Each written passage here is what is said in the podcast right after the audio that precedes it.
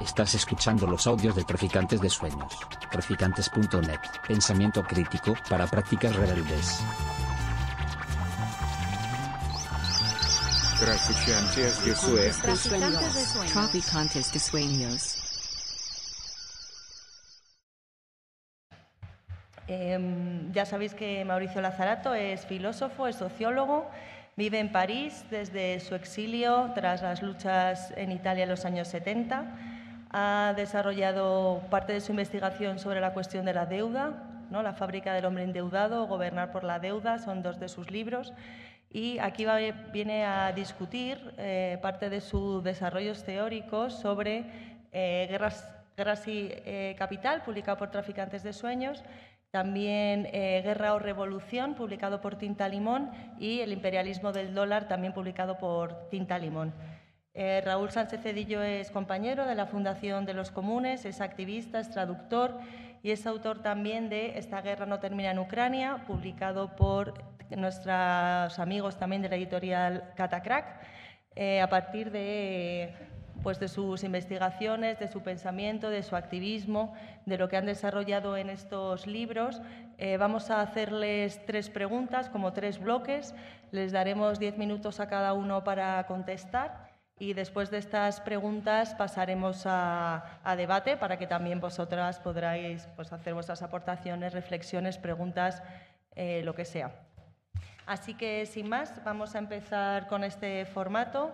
Si hoy, bueno, os parece, contesta Mauricio, luego Raúl, en fin, si en algún momento pasamos a, a una conversación más fluida también está bien, pero bueno, queríamos plantearle como estos tres bloques. Eh, el primer bloque eh, sería en realidad una doble pregunta. Por un lado, la cuestión de la guerra como elemento constitutivo del capitalismo, como fundamento y principio organizador de la sociedad. La guerra, por lo tanto, como clave de lectura para el análisis del capitalismo, sus crisis y sus estrategias. Pero, por otro lado, también la cuestión de la guerra en Ucrania, en particular. ¿Cómo entender la guerra en Ucrania? ¿Qué nos está diciendo? En definitiva, la guerra como matriz privilegiada para acercarnos a la actual coyuntura política. Mauricio, les voy a controlar el tiempo bastante estricto, así que os... Comincio io? comienzas tú. Va bene. Allora, 10 minuti. Taff. Eh? Concorso. Sì, concorso. Di corsa. No, il problema è che, dunque, mm, noi abbiamo pensato per lungo tempo il capitalismo senza la guerra. mm? Quindi il problema fondamentale è che eh, bisogna reintrodurre la guerra nel concetto di capitalismo. mm? E perché l'abbiamo, in realtà, eh, perché la guerra è stata rimossa, diciamo, per lungo tempo. Allora, due cose fondamentali. Mm?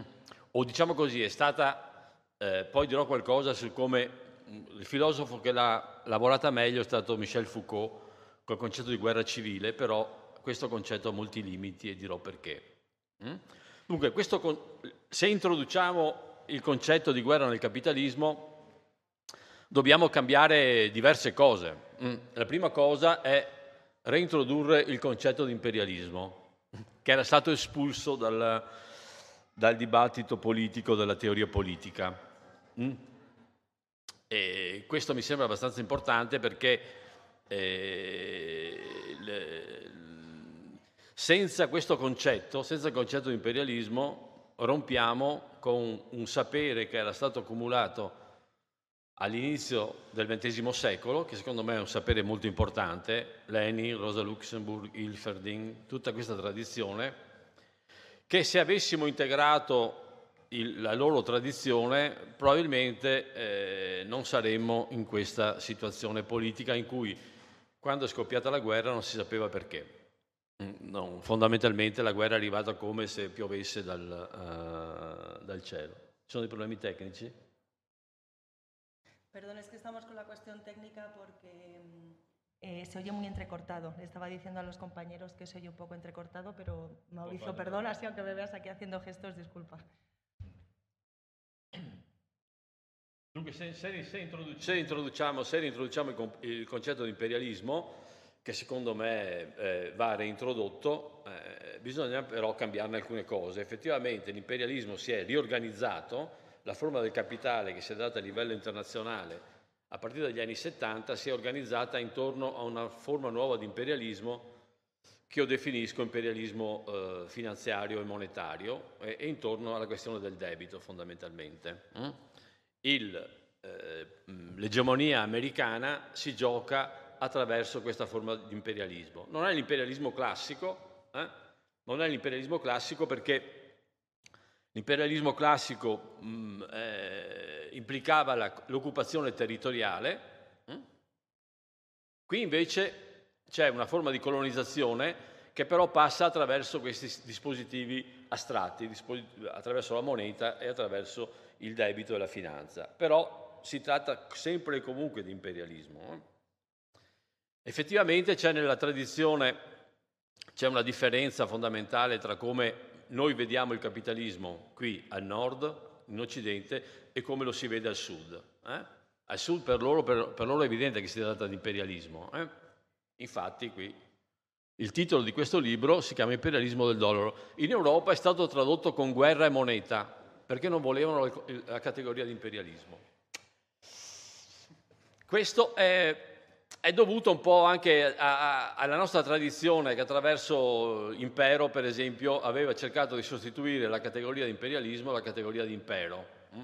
Questo sistema sovranazionale che Tony e Hart, Michael Hart avevano teorizzato, che in realtà secondo me non, è mai, non è mai esistita questa categoria. Mm? E questo è dovuto al fatto che, è dovuto al fatto che praticamente eh, eh, durante la guerra fredda sembrava che l'imperialismo fosse scomparso perché c'erano questo blocco, eh, Stati Uniti e Unione Sovietica, che in certo senso controllava le forme della, dello, dello, scontro di classe.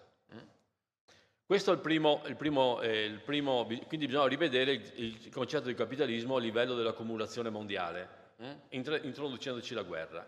In realtà quello che è fondamentale non è il concetto di guerra, è il concetto di guerra civile che è la vera, la vera, il vero cambiamento. Mm?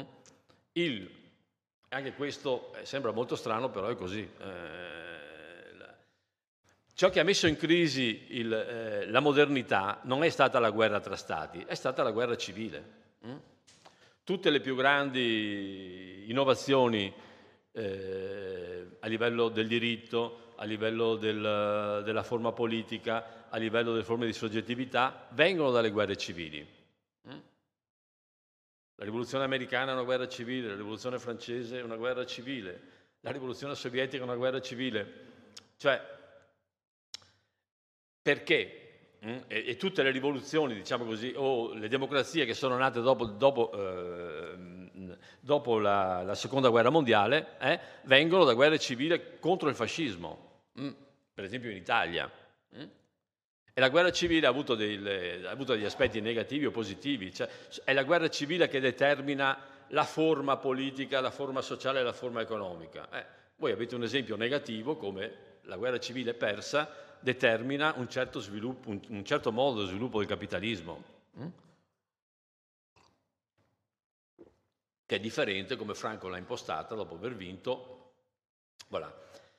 E, la, e, e la, Cina, eh, la, Cina, lo sviluppo capitalistico cinese eh, viene lanciato dopo che praticamente c'è stata la, la, la, rivoluzione culturale, è stata una guerra civile interna che rischiava sempre di diventare una guerra civile eh, sanguinosa ed è stata anche violenta la guerra civile, però la vittoria nella, nello scontro del, durante la rivoluzione culturale Mm, ha determinato, ha vinto la destra, ha determinato lo sviluppo capitalistico. Quindi le rotture fondamentali vengono dalla guerra civile, dalle guerre civili. Purtroppo è così. Io non è che dicono in fondo che io sono per la guerra civile, non è vero, non è che sia per la guerra civile, eh? poi risponderò all'ultima domanda. Però nell'analisi politica bisogna avere un minimo di realismo hm? e riconsiderare che la guerra e la guerra civile sono dei cambiamenti fondamentali. Cioè, in, quattro, in, un secolo, in un secolo, quattro volte la guerra ha portato l'umanità sul bordo dell'abisso. Prima guerra mondiale, seconda guerra mondiale, la guerra fredda, dove per la prima volta la possibilità della scomparsa dell'umanità si è realizzata, e la guerra attuale. Quindi la guerra non è un elemento esterno, è un elemento interno. Mm? Mancano tre minuti, volevo dire la cosa più importante, che quello che cambia col concetto di guerra è il concetto di conflitto. Questa è la cosa fondamentale. Eh? Che quello che ci dovrebbe interessare adesso è come cambia il concetto di conflitto. Mm?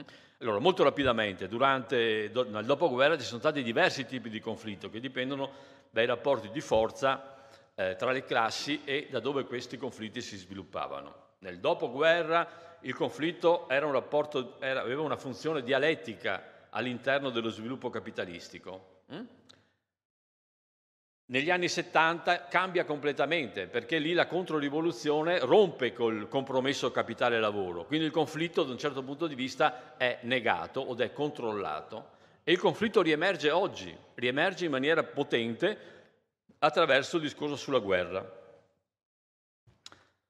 Nel senso che, non so se, le, dal, dal, e qui ci sarebbe un, da sviluppare un discorso che non ho tempo di sviluppare, che però è molto importante. Il ciclo di lotte che è cominciato nel 2011 si è confrontato con questa nuova realtà del conflitto, cioè la guerra in realtà era prevedibile ed era visibile già nel 2008. La crisi finanziaria aveva aperto la possibilità della, uh, uh, della guerra. Quello che cambia fondamentalmente è che il conflitto non ha più possibilità di mediazione, il conflitto non trova più un dialogo nelle istituzioni. Il conflitto non è più la possibilità di, di stabilire un compromesso e questa è la realtà. Eh? Le ultime lotte in Francia, molto importanti sulla riforma delle pensioni, hanno dimostrato che non c'è spazio politico per negoziare col potere, perché il potere non vuole negoziare. Il potere ha deciso che va allo scontro, che ha i rapporti di forza favorevoli e non cede su, su niente. Eh? Quello che è successo con Macron è abbastanza chiaro. Ma la stessa cosa è successa durante le primavere arabe o anche quello che è successo in Cile, eccetera, eccetera. Cioè, la forma del conflitto cambia col cambiamento dei rapporti di forza all'interno del capitalismo. E con questo tipo di conflitto mi sembra che abbiamo delle difficoltà a misurarci.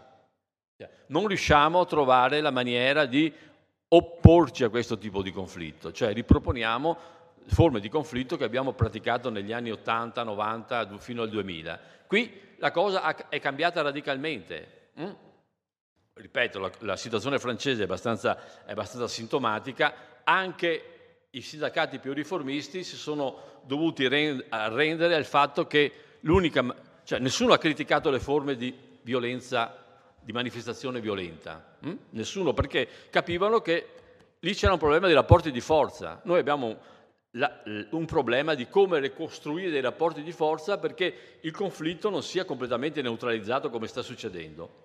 E quindi quello che cambia radicalmente con la guerra è, è la questione del conflitto. E quello che la Francia lascia intravedere è che il, non solo la Francia, ma quello che è successo in Egitto, quello che è successo in Cile, quello che è successo in Iran, che il conflitto punto di domanda, va verso le forme, nuove forme di guerra civile? È una domanda, non è, una, non è un mio desiderio. Eh? Domando se il conflitto va verso queste forme, hm? se il conflitto evolve in questa direzione. Sembra che evolva in questa direzione perché il potere sta organizzandosi in, in, in questa maniera. Quindi io pongo il problema, la guerra da un punto di vista ci obbliga a cambiare le categorie con cui abbiamo pensato il capitalismo, ma cambia sì, cambia anche le forme con cui bisogna pensare la lotta di classe. Punto e a capo sono dieci minuti.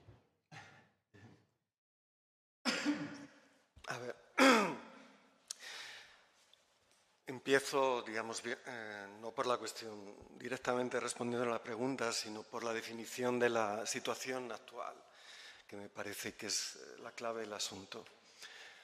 La situación actual yo la, en el libro la, defino como de caos ecosistémico, eh, remitiéndome, por supuesto, a la mm, predicción o previsión de Giovanni Arrighi y Beverly Silver en, en Caos y Orden en el Sistema Mundo, donde plantean que precisamente la crisis de la hegemonía estadounidense desde 1945 probablemente no iba a ser un proceso pacífico ni, eh, ni tranquilo, eh, donde el hegemón impector o el hegemón eh, siguiente es China, ¿no? y que probablemente asistiríamos a un caos en el sistema mundo.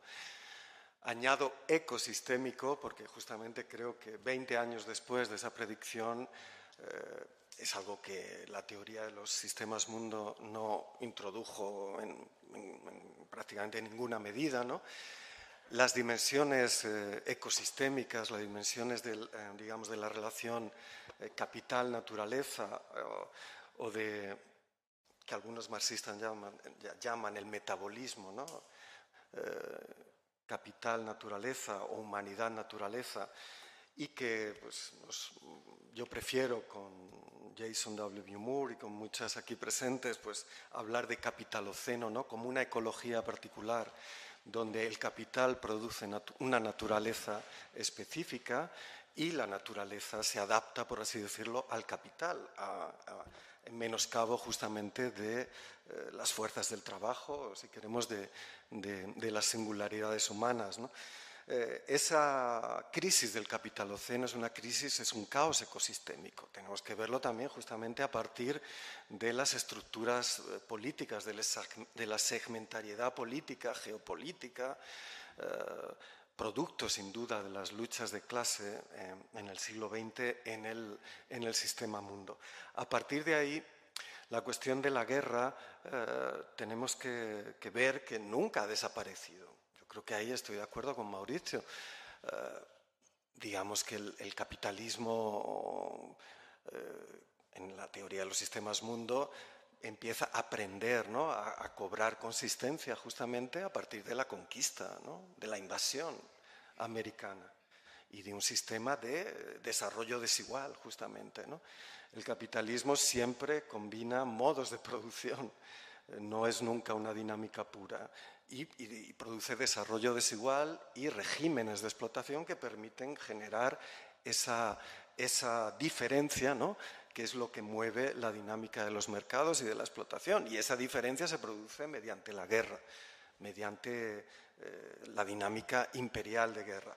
Ahora bien, con la cuestión de la guerra yo creo que eh, necesitamos introducir una distinción en la discusión, una distinción que por otra parte no es eh, nueva, y es que Primero, la guerra no es la violencia, eso es algo que dice Deleuze en, los cursos sobre eh, el aparato de captura y máquina de guerra. Eh, la, guerra no es la violencia, la violencia está por todas partes, como sabemos, ¿no? Es, eh, es, una, es una constante, al menos en sociedades donde hay opresión. Por otra parte, la guerra hay que distinguirla de la máquina de guerra. La máquina de guerra como sabemos y, compartimos, al menos yo, es una invención nómada, es una invención, digamos, de quienes se oponen a los aparatos de Estado, a los imperios, a las formas de, eh, cuadriculación eh, de los sujetos y de los intercambios en, formas de sometimiento espacial y temporal. Los nómadas no aceptan esa dinámica. Eh, de someterse a regímenes de acumulación o a regímenes de, eh, de, sujeción que remiten al capital, a un Estado, a un imperio, ¿no? Y por lo tanto lo rompen. Eh, lo rompen a partir de invenciones que son la máquina de guerra. Por otra parte, la máquina de guerra no está intrínsecamente ligada a la guerra entendida como dinámica estatal e imperial. A partir de ahí yo creo que tenemos que evitar las metáforas. Eh, tenemos que llamar guerra a una cosa, tenemos que llamar violencia a otra cosa y tenemos que llamar policía a otra cosa, porque la policía no es la guerra, ahora es estructuralmente violenta y terrible. Eh, de hecho, eh, si pensamos, por ejemplo, en Argentina, ¿no? En la labor de la dictadura de Videla y compañía, pues cometieron los peores crímenes podemos llamar que dentro de una dinámica de guerra civil, pero a partir de una dinámica de policía, es decir, de tener a las personas con la autoridad del Estado, llevarlas a sitios, torturarlas, matarlas y desaparecer. Eso es lo que hacen los Estados y lo ha hecho aquí el Estado, por ejemplo, español en, el, País Vasco eh, en un conflicto con organizaciones armadas, terroristas, como las queráis llamar, pero violando los derechos humanos a partir de la actuación de la policía y no de una guerra de frentes, etc. Esto para decir que mm, eh, la violencia y la policía, el aparato de captura es absolutamente eh, inseparable del capital. Eh, y al mismo tiempo la guerra nunca ha desaparecido. Cuando dices, Mauricio, que hemos eliminado la guerra, yo creo que lo que hemos eliminado es la idea de que tanto la guerra civil, justamente tienes razón, como la, guerra imperialista eh, eran la clave de la situación. Pero lo hemos hecho en un periodo en el que justamente esa hipótesis no se verificaba, han sido procesos reales. ¿Por qué? Porque eh, venimos desde el final de la, caída del muro, en 1991, hasta la guerra de Irak, y si se quiere, o hasta el 11 de septiembre, en un periodo en el que lo que tenemos son eh, justamente guerras humanitarias eh, sancionadas por Naciones Unidas. Y por lo tanto, guerras en las que no tenemos frentes, sino lo que tenemos son una hibridación, como se planteaba en Imperio, y yo creo que con razón, entre formas de policía y de ocupación del territorio, de ordenación del territorio con extrema violencia y despliegue de, despliegue de digamos, de, de fuerzas, de fuerzas militares. Ese experimento eh, de la guerra humanitaria que contó con la anuencia de China, que no intervino, eh, una Rusia completamente sometida a la terapia de shock y todo el espacio postsoviético, fue el compromiso entre las potencias y fuerzas vencedoras de la Guerra Fría a partir del 11S y de la guerra de Irak, eh, esa violencia estadounidense se reafirma justamente como guerra imperialista y lo que tenemos es una guerra imperialista brutal en Oriente Medio que continúa y cuyos efectos eh, están al nivel de cualquier guerra mundial. Esa inestabilidad en las relaciones internacionales hace que justamente la dinámica de guerra, eh, guerra civil planetaria sea la dominante desde entonces entre otras cosas por la instauración de legislaciones de emergencia, legislaciones de excepción. Pero ahí tenemos que saber diferenciar, entre otras cosas, por la justeza y por la precisión de la estrategia y del análisis político entre lo que son formas de excepción, dictadura, violencia estatal, que es lo que tenemos en Francia, es decir, formas que van hacia el autoritarismo y la dictadura de dinámicas como la de la guerra de Ucrania, donde lo que tenemos es una guerra de frentes y una guerra de exterminio eh, tendencialmente eh, hacia niveles que pueden llevar a una guerra mundial entre eh, dos potencias en un estado pivote que es Ucrania. ¿no?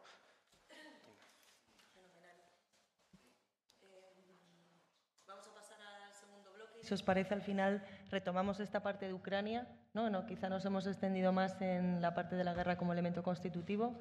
Vamos a pasar al segundo bloque y al final retomamos un poco la cuestión de la especificidad de la guerra de Ucrania. Este segundo bloque que les queríamos preguntar eh, o plantear es sobre la cuestión de la Primera Guerra Mundial, porque ambos en sus textos plantean que la situación actual tiene más reminiscencias o elementos en comunes eh, con la Primera Guerra Mundial que con eh, la Segunda Guerra Mundial, que a veces es, o con la Guerra Fría, ¿no? que es lo que más se comenta por otro lado. Entonces os queríamos preguntar eh, en esta, por esta cuestión, ¿no? las similitudes y diferencias que podemos extraer entre el periodo previo a la Primera Guerra Mundial y la Primera Guerra Mundial y la actualidad. Allora, eh, la, eh, la situazione è molto simile e molto differente rispetto alla Prima Guerra Mondiale. Eh, diciamo così, la Prima Guerra Mondiale è, è scoppiata perché mh, mm, eh, al centro del potere sul mercato mondiale all'epoca c'erano i due imperi, impero inglese e impero francese, c'era una forza emergente che era la Germania che voleva la sua parte eh, nel mercato mondiale. Come diceva il compagno Lenin, giustamente, che la, la prima guerra mondiale è una guerra per dividersi gli schiavi, cioè per dividersi le colonie. Durante la prima guerra mondiale quindi il confronto era tra potenze imperiali imperialiste dell'Occidente che avevano come oggetto di conquista il sud del mondo. Mm? Quello che è successo in un secolo è che le rivoluzioni perché il XX secolo è stato il secolo delle rivoluzioni, che hanno avuto luogo soprattutto nel sud, questo secolo di rivoluzioni ha cambiato completamente i rapporti di forza tra nord e sud. Eh, le rivoluzioni si sono esaurite, eh, non sono più eh, rivoluzioni socialiste e nazionaliste, però hanno cambiato i rapporti di forza. Hm? E oggi il problema è che il sud non è più oggetto della conquista, ma è, vuole essere un soggetto politico, un soggetto politico e un soggetto economico. E quindi lo spazio che domanda è uno spazio eh, sul mercato mondiale. Questo evidentemente non ha niente di rivoluzionario in sé, perché sono forze come quelle della Cina che sono nuove forme di capitalismo. Hm? Però questo nuovo rapporto nord-sud che si è determinato grazie alle rivoluzioni, soprattutto grazie alla rivoluzione sovietica, hm, che ha aperto, eh, il, il, diciamo così, che ha aperto questo ciclo di lotte, con questa frase di Lenin che ha modificato un po' il manifesto del Partito Comunista, che diceva proletari di tutti i paesi, virgola, popoli oppressi e oppressi, unitevi. Mm? Con questa piccola introduzione eh, c'è un cambiamento radicale di, eh, ehm, di, prospettiva. Quindi qual è il problema oggi? Il problema oggi è che c'è uno scontro in atto mh? perché il Sud ha conquistato questo spazio eh, economico e politico e soprattutto quello che ha, ha capito a partire dal 2008 è di sottrarsi dal controllo del dollaro. Cioè opera- le grandi operazioni che sta cercando di fare il Sud, la Cina, la Russia, il Pakistan, ma anche l'ULA con l'Argentina, è quello di sganciarsi dal dollaro. Eh? Perché il, il, grande potere degli Stati Uniti è è attraverso questo meccanismo di cattura della, della, ricchezza mondiale, per cui tutto il mondo finanzia gli Stati Uniti, eh? li finanzia doppiamente, finanzia il deficit della bilancia dei pagamenti e finanzia anche il deficit federale, cioè le spese per la ricerca, le spese per l'armamento, le spese per il modo di vita americano, le paghiamo tutti noi. E, e soprattutto il Sud, che ha capito che non può eh, stare eh, eh, eh in questa situazione, soprattutto dopo il 2008 nel 2008 la mondializzazione praticamente si è costituita in, uh, in un rapporto tra Cina e Stati Uniti, eh, eh, la Cina è diventata la fabbrica del mondo, vendeva le merci agli Stati Uniti, gli Stati Uniti eh, pagavano in dollari, la Cina questi dollari non sapeva cosa farsene perché non si possono più cambiare in oro, l'unica cosa che poteva fare era reinvestirli sul, in buoni del tesoro eh? e quindi finanziare gli Stati Uniti. E questo è il meccanismo che, con cui ha funzionato la mondializzazione. Hm? Questo meccanismo si è rotto nel 2008 eh? e quindi la guerra in Ucraina in realtà è la guerra su questo, su questi, su questo, su questo problema, eh? non è la guerra tra la democrazia e, e l'autocrazia, eh? è la guerra intorno al fatto che se gli Stati Uniti hm, non riescono più a, a avere la moneta, che è nello stesso tempo la loro moneta e la moneta degli scambi internazionali, il loro declino da relativo diviene assoluto. Allora, questa situazione in realtà, eh, la situazione in Ucraina ha cominciato a svilupparsi quando il muro di Berlino è caduto. È lì che è cominciato a svilupparsi. Eh, perché come dicevo prima, il fatto che la guerra fredda aveva bloccato eh, le, le forme imperialiste classiche, hm? anche se c'era sempre la guerra civile nel sud del mondo. Eh? Quando il muro di Berlino è caduto, eh, lì eh, sono ricominciati gli scontri tra, eh, tra, imperialismi. Non si vedevano ancora, non abbiamo avuto la capacità di vederli, ma questo non abbiamo avuto la capacità di vederli perché non, non avevamo più le categorie per vederli, secondo me, ma questo vabbè, eh, abbiamo punti di vista eh, un po' differenti, anche se fondamentalmente ci troviamo d'accordo. Quindi da quel momento, dalla caduta del muro di Berlino, era prevedibile che le cose andassero in questa direzione, ma soprattutto dopo il 2008. Io avevo lavorato sul debito ed ero convinto che dopo il 2008 ci sarebbe stata la guerra. Eh? Ed è per questo che abbiamo cominciato a lavorare sul concetto di guerra. Perché era eh, eh, il capitalismo non aveva altra soluzione. Per esempio, Rosa, Rosa Luxemburg diceva una cosa molto semplice, che se l'avessimo lavorato un po' più seriamente, quando dice il capitalismo ha una tendenza a mondializzarsi, il capitalismo tende a diventare mercato mondiale. Eh? però non ci riesce mai, non riesce mai a portare a compimento la mondializzazione. hm?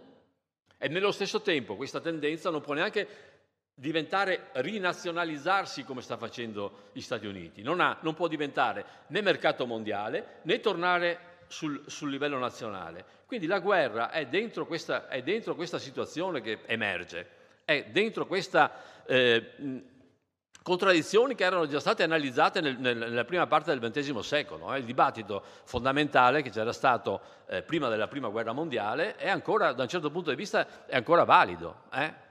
Lenin definiva il capitalismo in quattro punti che dico molto rapidamente, se c'è ancora il tempo.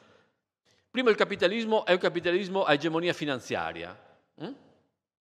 che vuol dire che quello che è importante, quello che domina è la rendita, non il profitto. Questo lo diceva Lenin eh, all'inizio del XX secolo. eh. Seconda cosa, il capitalismo è un, cop- è un capitalismo della colonizzazione. eh? Questo è cambiato molto radicalmente, come ho detto prima, non ripeto. Terzo elemento fondamentale sono i monopoli. Questa è un'altra cosa che abbiamo completamente dimenticato sull'analisi del capitalismo, le centralizzazioni del potere, centralizzazione economica, centralizzazione del politico, esecutiva centralizzazione militare. Questi fenomeni, cominciati con, Le- cominciati con Lenin, non si sono mai arrestati. eh? E noi abbiamo preso una teoria Foucaultiana eh, del, del- del potere come potere solo orizzontale, che c'è stata, non dico mica di no, c'è stata questa forma della governamentalità, ma se togli la verticalizzazione eh, fai un discorso postmoderno sul potere, che non è assolutamente vero. Le due cose sono andate insieme. Marx nel 18 di Brumaio l'aveva già detto, eh? aveva già detto che la centralizzazione... Se leggete il 18 di Brumaio di Marx, cosa dice? Il capitalismo dice la centralizzazione politica ha preceduto la centralizzazione economica.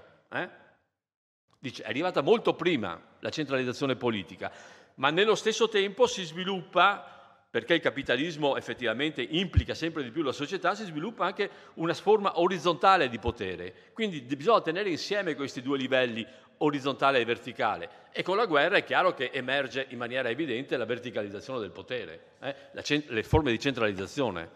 Il monopolio, se voi andate eh, a vedere la concentrazione monopolistica non si è mai fermata, anzi col capitalismo eh, li- dice neoliberale, hm? invece, di, invece di diminuire è, è- è esplosa. eh? Cioè non è vero che, che- che il neoliberalismo è- ha, ha reintrodotto il mercato e la concorrenza, ma, quale, ma quando mai? Cioè questa, la concorrenza l'ha, introdotta per, per i poveri, per noi l'ha introdotta, ma più vi alzate a livello, a livello capitalistico la concorrenza sparisce. eh? Come dice un, uh, un, uh, pre- imprenditore della, della Silicon Valley, eh, solo, i, solo i perdenti eh, accettano la concorrenza. Il capitalismo, per definire, il vero capitalista, il, vero capitalista sfugge la concorrenza e impone il, il- il, eh, il proprio punto di vista. È quello che sta succedendo. L'inflazione, per esempio, che stiamo vivendo è inflazione da monopolio, cioè non è l'infl- l'inflazione, hanno deciso i monopoli di sviluppare l'inflazione perché i salari sono bloccati, eppure c'è l'inflazione. Chi, chi decide? I prezzi sono definiti in maniera monopolistica i, i prezzi delle merci e i prezzi della, del, della- eh, il prezzo della moneta chi lo, chi lo definisce? La Federal Reserve eh? e, la- e- e Wall Street, loro definiscono i prezzi. eh? Quindi questa, questa cosa del monopolio è assolutamente fondamentale.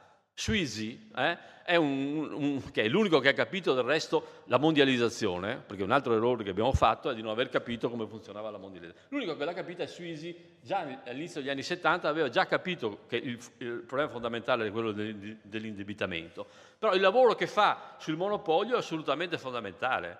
E quindi io ripeto, eh, queste forme di centralizzazione del potere sono assolutamente fondamentali e sono state da un certo punto di vista dimenticate per questa maniera di pensare la governamentalità come dispositivi eh, orizzontali, diffusi, eccetera, eccetera. Ci sono stati, eh, ma in realtà quello che è fondamentale è la mondializzazione, è la verticalizzazione, è il monopolio. È questo che, che che è fondamentale. E su questo, anche su questo, siamo arrivati un po' in, in- in ritardo, cioè ci ricordiamo che c'è una monopolizzazione. del- 80% delle, delle azioni negli Stati Uniti sono detenute dal 2% della, della popolazione. 2% ha l'80%. Cioè è un livello di centralizzazione del potere faraminoso. Eh?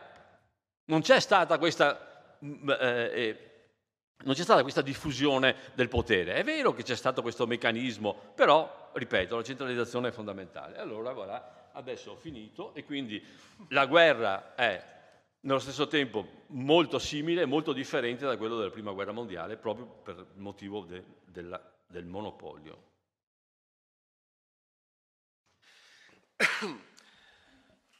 Sí, yo. La cuestión de la Primera Guerra Mundial eh, sirve sobre todo de manera defensiva, porque estamos hablando de la guerra de Ucrania.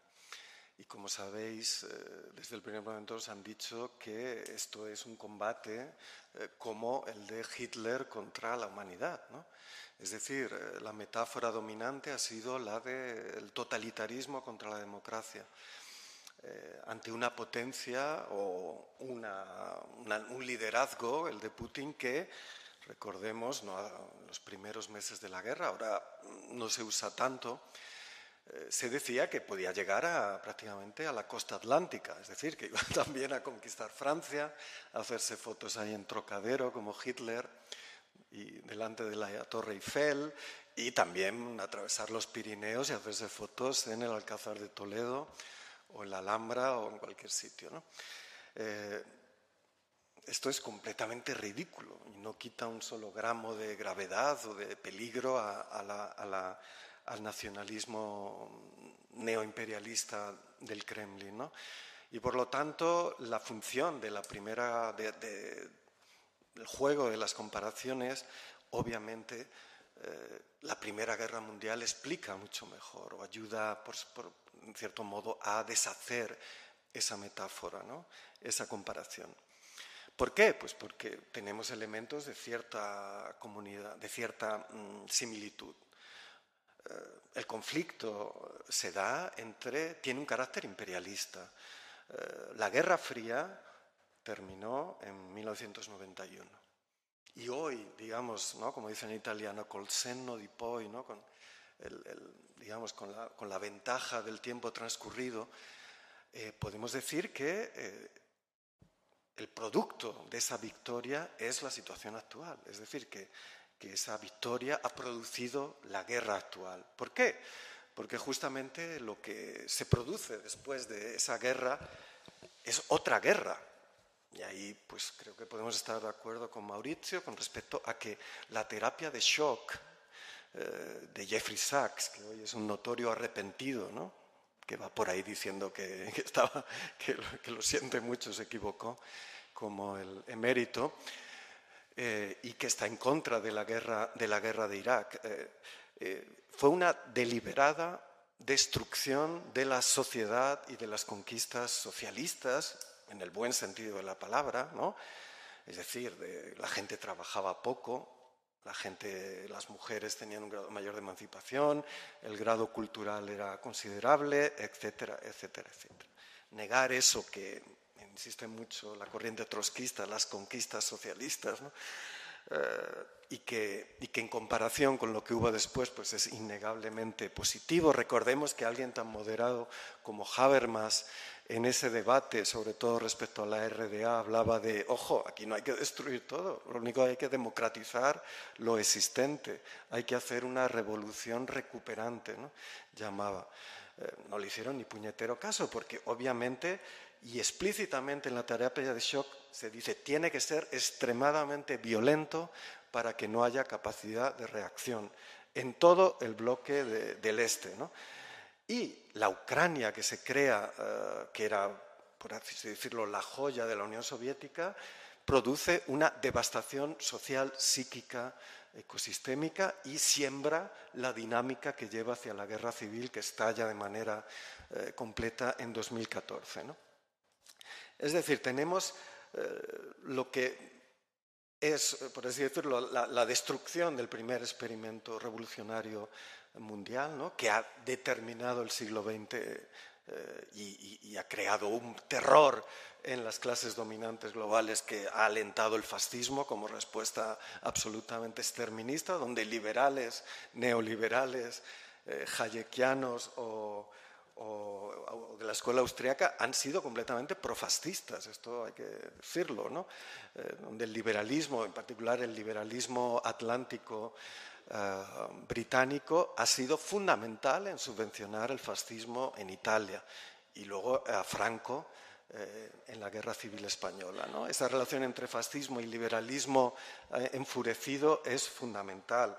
Entonces, esas características, un conflicto entre imperios, porque lo que produce la terapia del shock es Putin. Produce una oligarquía política creada artificialmente mediante la subasta de, digamos, de, los, de, la, de la propiedad pública.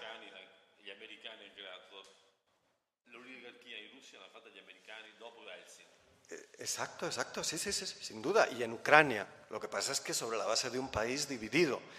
Y por lo tanto, esa oligarquía, en el caso ruso, se ha fundamentado en el restablecimiento de las narraciones y de las políticas eh, zaristas. Es decir, eh, Wallerstein eh, insiste y Derlugian en que Rusia ha sido siempre una potencia semiperiférica intentando llegar al centro del sistema mundo, pero nunca consiguiéndolo. Paradójicamente, cuando lo consigues con la Revolución Soviética. Había dos potencias en el mundo la Unión Soviética y, Estados Unidos, ¿no? fundamentales. La degradación de esa potencia durante el periodo de la terapia del shock es total y Putin eh, eh, genera y produce esa transformación de los afectos eh, ambiguos que se habían creado durante la Gran Guerra Patriótica y la victoria sobre el fascismo en un revanchismo neozarista, neopanruso y por lo tanto en una relación colonial que se, que se ve en la estructuración de los mercados de trabajo ¿no? y la jerarquía racial y nacional que hay en el, sistema ruso eh, basado en la propiedad oligárquica fósil con una tasa de productividad innovación pues muy pobre porque básicamente la terapia de shock destruyó la potencia científica de la Unión Soviética. Pensemos en Ucrania, que era el centro de la cibernética en Kiev, el Instituto Cibernético de Kiev era el centro de la cibernética soviética, donde básicamente solo por una cuestión de que no había libertad de las fuerzas del trabajo, ni libertad de la fuerza, invención de las fuerzas del trabajo, pues no hubo Internet. Pero no es porque faltara la cabeza y los y la capacidad de construirla, ¿no? sino porque era peligroso, básicamente, ¿no? Eh, que la gente estuviera con ordenadores y se conectara libremente y no hubiera un control de esa comunicación. ese conflicto es interimperialista, tenemos ese rasgo y tenemos un rasgo importante también, que son los estados pivote, donde se juegan, eh, por así decirlo, eh, de manera como proxy war, antes de la Primera Guerra Mundial eh, esos conflictos entre potencias y Ucrania lo ha sido durante todo ese periodo. Eh, esto quiere decir que no podemos comparar dentro de esa imperfección de la comparación con la Primera Guerra Mundial porque no estamos en esa situación. Para mí, si tenemos que compararlo, es con el preludio, estamos en el preludio de esa situación y por lo tanto tenemos capacidad de acción, entre comillas, para evitarlo. Ahora bien, la gran diferencia, y termino, con la Primera Guerra Mundial es que está China. es decir, eh, que China no es una potencia imperialista. Y aquí quizá introduzco algo polémico. China ha sido una potencia eh, absolutamente, quiero decir, estamos en categorías eurocéntricas y coloniales, hablando de China sin saber nada de China y tratándola como si fuera otra potencia. China nunca ha sido eso, ha sido el imperio del centro que ha estado viviendo a su bola durante 5.000 años y gracias al colonialismo, a la guerra del opio, la destrucción, a la humillación, a la ocupación eh, japonesa, al genocidio japonés y luego a la guerra de Corea, al hostigamiento continuo tanto de Estados Unidos como de la Unión Soviética, le han obligado a, pues, a convertirse en una potencia militar. Porque si, vamos, si hay algo que está claro en toda la sociedad china es que esto no va a volver a ocurrir y por lo tanto eh, la cuestión de la defensa de, digamos de, territorial o del país de China contra las potencias occidentales es algo claro. Pero la diferencia es que China no quiere entrar en esta guerra y no quiere en absoluto un conflicto interimperialista, porque no ha vivido jamás esa situación. No ha sido una potencia colonial, exterminista, racista, que basa eh, su eh, acumulación y su poder en ese desarrollo desigual en esa explotación colonial, cosa que es la clave del capitalismo occidental. Ahora bien, el problema es justamente que tenemos ese problema de la crisis de la hegemonía estadounidense, que no es una crisis terminal, porque cuando planteamos la cuestión del dólar, por desgracia, el dólar sigue siendo absolutamente dominante y la dominación financiera es incontestada.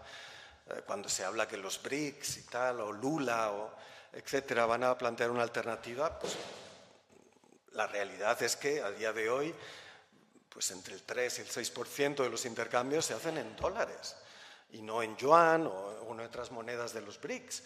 Básicamente porque el dólar está vinculado justamente, primero, a la decisión de Nixon en 1971 de desvincularlo del patrón oro y por lo tanto de, de, tener una autonomía absoluta sobre la base de una dominación de los principales intercambios globales, básicamente energía, petróleo, materias primas, etcétera, etcétera. Y luego que la arquitectura financiera internacional, el sistema SWIFT, los sistemas de liquidación, eh, los principales bancos son, están vinculados al dólar y por lo tanto eh, la dinámica que permitiría una especie de dominación mercantilista, una, un cambio de hegemonía a través del comercio, el intercambio, no se va a dar, porque justamente ahí es la guerra quien decide. ¿no? Y la guerra eh, está vinculada precisamente a la capacidad de, eh, pagarla. Y ahí es donde el dólar tiene eh, la absoluta hegemonía. Y hay otra cuestión, perdón, y termino, que es que China no solo no puede ser un hegemón bajo esta situación y, a partir de la guerra, y la quiere evitar y quiere la paz, entre otras cosas porque mm, esa dimensión de la que habla Mauricio, de de dominación del dólar ha hecho que, eh, entre otras cosas, explica eh, la globalización porque eh, la derrota del movimiento obrero solo ha sido posible en Occidente a través del desarrollo del capitalismo en China, a través de una enorme explotación de las fuerzas del trabajo, es decir, de una enorme acumulación de capital que ha generado excedentes que se han colocado en bonos del Tesoro estadounidenses, en financiar el desarrollo eh, de las bolsas y de las corporaciones estadounidenses. Y eso ha significado pues, la posibilidad de tener esas reservas en dólares y esa valorización de esos fondos soberanos que eh, no hay alternativa. La alternativa, y ese es el problema que tiene China y todos los países con excedentes en las balanzas por cuenta corriente es desarrollar un mercado interno, es gastar en welfare, en transición ecológica. Y eso implica, sí, termino, implica el desarrollo de luchas de clase internamente que obviamente no quieren afrontar, lo siento. Luego al final podremos retomar más cosas que ya se hayan quedado en el tintero. Em, el tercer bloque que os queríamos proponer era este de em, pues, qué hacer, ¿no? La cuestión estratégica en el actual escenario de cómo enfrentar la guerra. Eh, Mauricio, bueno, ya ha hablado un poco de esta cuestión, ¿no? Propone volver a pensar la guerra como guerra civil en términos clásicos, volver a pensar con las tradiciones de principios del siglo XX. Ahora podrá matizar lo que considere. Eh, la cuestión de la revolución, ¿no? Guerra civil, revolución. Eh, mientras que Raúl nos propone pensar sobre qué significaría hoy en día una paz constituyente como una especie de sabotaje multitudinario a la guerra. Eh, sin simplificar, ¿no? sí que queríamos plantearles eh, que desarrollaran un poco más estas ideas, ¿no? guerra civil, revolución y paz constituyente. Y Mauricio va a tener dos minutos más. No, eh, eh, prima di rispondere a questa domanda vorrei dire qualcosa sulla Cina. La cosa è, molto, è complicata, io non so dare un giudizio definitivo. Però se il capitalismo, se l'imperialismo si definisce attraverso l'esportazione di capitali, la Cina è imperialista, perché la Cina esporta capitali in maniera colossale in Africa, in America del Sud, eccetera, eccetera. Quindi io non so Arrighi ha dato un'interpretazione molto pacifista della Cina, può darsi, io non, non, non, non, mi arrischio, ma è chiaro che la Cina è la chiave di volta. La guerra è una guerra non tra, con la Russia, è la guerra con la Cina. Hm? E la Cina evidentemente non vuole farla, questo è sicuro, non vuole fare la guerra perché sa che è più debole dal punto di vista militare, anche dal punto di vista eh, politico, diciamo, dal punto di vista militare, dal punto di vista finanziario, soprattutto dal punto di vista finanziario, quindi la, la Cina è una delle speranze per bloccare la guerra è la Cina, sicuramente non gli Stati Uniti che vogliono andare fino in fondo. Mm? Allora, eh, sul problema ehm, della strategia attuale, io non ho mai detto, penso, eh, forse, forse, l'ho detto, però mi sono sbagliato se l'ho detto, non ho mai detto che, bisogna, che il mio problema è trasformare la guerra eh, imperialista in guerra civile come aveva fatto Lenin. Non penso. Io sono molto ammirativo di quello che ha fatto Lenin, cioè Lenin è riuscito in una situazione come questa a rovesciare completamente il, eh, il, il tavolo. Eh? I capitalisti stavano, si stavano, dividendo tra loro il mondo, arriva Lenin, fa la rivoluzione e cambia completamente il quadro. Non penso che sia riproducibile in quanto tale, non penso assolutamente che si possa andare verso questa, eh, verso, ehm, questa direzione. Quello che dico è sempre, visto che abbiamo un ritardo enorme sull'analisi politica del discorso del rapporto capitalismo e guerra, dico solo che il capitalismo non è solo ciclo economico, è anche ciclo politico. Eh? Questa è una cosa fondamentale. Spesso, eh, e questo e questo ciclo politico emerge chiaramente con la, con la prima guerra mondiale. Cosa vuol dire ciclo politico? Vuol dire che il ciclo economico comincia con le guerre e con le guerre civili. Mm? Prima della produzione bisogna prendere, bisogna appropriarsi. Eh? Prima di produrre bisogna appropriarsi, i, lavora- i contadini devono diventare operai, bisogna appropriarsi delle donne, bisogna appropriarsi degli schiavi. Questa è la la, la base, cioè quello che Marx chiamava la, la, cosiddetta accumulazione originaria, se è vero, eh, come tutti accettano adesso, che l'accumulazione originaria è continua, eh, bisogna integrare questo elemento della guerra civile e dell'appropriazione come fondamento del capitalismo. Cioè il ciclo neoliberale è cominciato in America del Sud con le guerre civili. Non era guerra, però è guerra civile. Eh?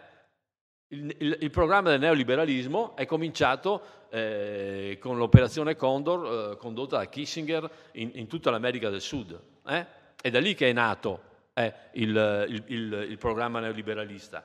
E poi nel nord c'è stata la sconfitta politica, cioè prima c'è una vittoria politica, vittoria, sconfitta politica della classe operaia, eh, attraverso Thatcher, Reagan, quello che è successo in Europa. Eh? il ciclo economico comincia con una vittoria politica. Mm? In Cina questo è chiarissimo. Cioè, quando, com'è partito il ciclo economico cinese? Eh? Dopo che la lotta di classe è, è, è, si è conclusa con una vittoria della destra contro la sinistra. Eh? La, la, la, vittoria di chi voleva lo sviluppo economico eh? contro chi pensava che invece lo sviluppo economico dovesse integrare degli elementi del socialismo. Mm? Quindi la guerra di classe, diciamo così, precede l'accumulazione capitalistica. Mm? Questa è una, una rielaborazione del, dell'operaismo. L'operaismo diceva prima la classe, poi il capitale.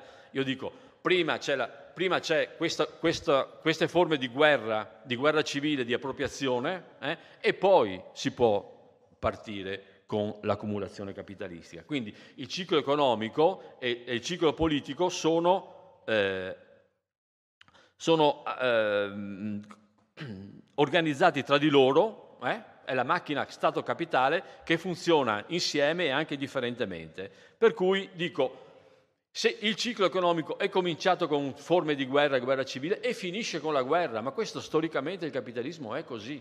Il capitalismo comincia, il ciclo del capitale comincia con le guerre e finisce con le guerre. Eh? Allora, noi ci troviamo in questa, uh, in questa situazione che è eh, più drammatica per un altro elemento parlato, di cui ha parlato all'inizio Raul, che è eh, la, ehm, quello che ha chiamato il caos eh, ecosistemico. Anche questo è cominciato durante la Prima Guerra Mondiale. La Prima Guerra Mondiale è, per la prima volta, si produce durante la Prima Guerra un'identità tra produzione e distruzione. Mm? Tutta la società, mm? Diciamo così, tutta la società viene mobilizzata per produrre in funzione della guerra, ma la guerra ha come obiettivo la distruzione. Una cosa che per Marx era inconcepibile, l'identità di produzione e distruzione, si produce nella prima guerra mondiale.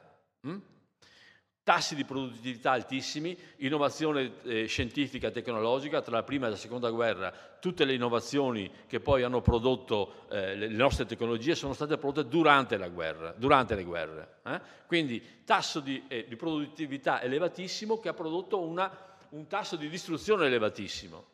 E da questo non siamo più tornati indietro. Questo è un altro elemento fondamentale da eh, prendere in considerazione perché la guerra ha introdotto questo elemento. Eh, l'ha introdotto e non l'ha più abbandonato. Quindi produzione e distruzione sono identiche oggi. Eh?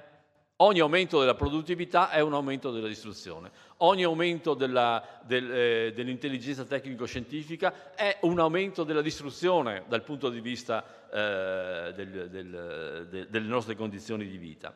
Quindi io dico solo, dobbiamo prendere in considerazione questi, eh, eh questi elementi per capire beh, cosa si può fare. Praticamente là non è che si possa fare molto. Allora, il compagno Raul propone la pace costituente. Io non so, per, per arrivare alla pace bisogna costruire dei rapporti di forza. Hm? Per arrivare alla pace ci vogliono dei rapporti di forza, si arriva alla pace solo se si hanno dei rapporti di forza.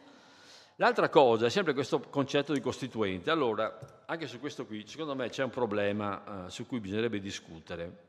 In realtà le fasi costituenti nella modernità, come dicevo prima, sono state aperte solo e soltanto da guerre civili. Mm? anche il, il, concetto stesso di potere costituente emerge dalla guerra civile francese, eh? dalla, dalla rivoluzione francese. E l'ultima apertura di fase costituente è mm, eh, in Cile, è successo nel 2019, ma ci sono state delle giornate insurrezionali per aprire la fase costituente. Mm? C'è stata un, una, una rottura radicale. Io penso che effettivamente queste fasi costituenti si aprono se c'è una rottura del potere costituito.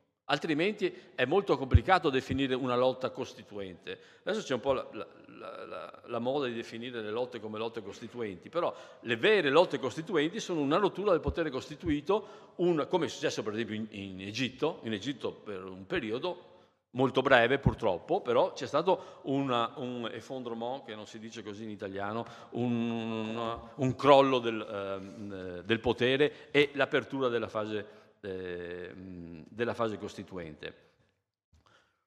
Quindi, secondo eh, io effettivamente non è che possa proporre di trasformare la guerra, uh, la guerra interimperialista in guerra civile come se fossimo al tempo di Lenin. Non ci sono le condizioni, anche perché gli eserciti non sono più eserciti popolari. Non si possono fare i soviet dei soldati perché c'è, c'è, c'è l'esercito professionista. Eh? Quindi non è che puoi fare quello che eh, Lenin aveva proposto di fare. Dico solo che in realtà questa situazione sarebbe propizia a un cambiamento radicale. È così, quando arriva la guerra arriva anche, arriva anche la possibilità del cambiamento. Eh, però, diciamo così, non ci sono forze soggettive per operare questo cambiamento. Non ci sono forze soggettive, non ci sono forze organizzate. Hm? Quindi anch'io sono per la pace, io sono, anch'io sono per arrivare a un momento di, eh, di, pace, però mi sa che noi non abbiamo nessuna capacità di poter determinare la pace oggi dentro questa guerra. Eh?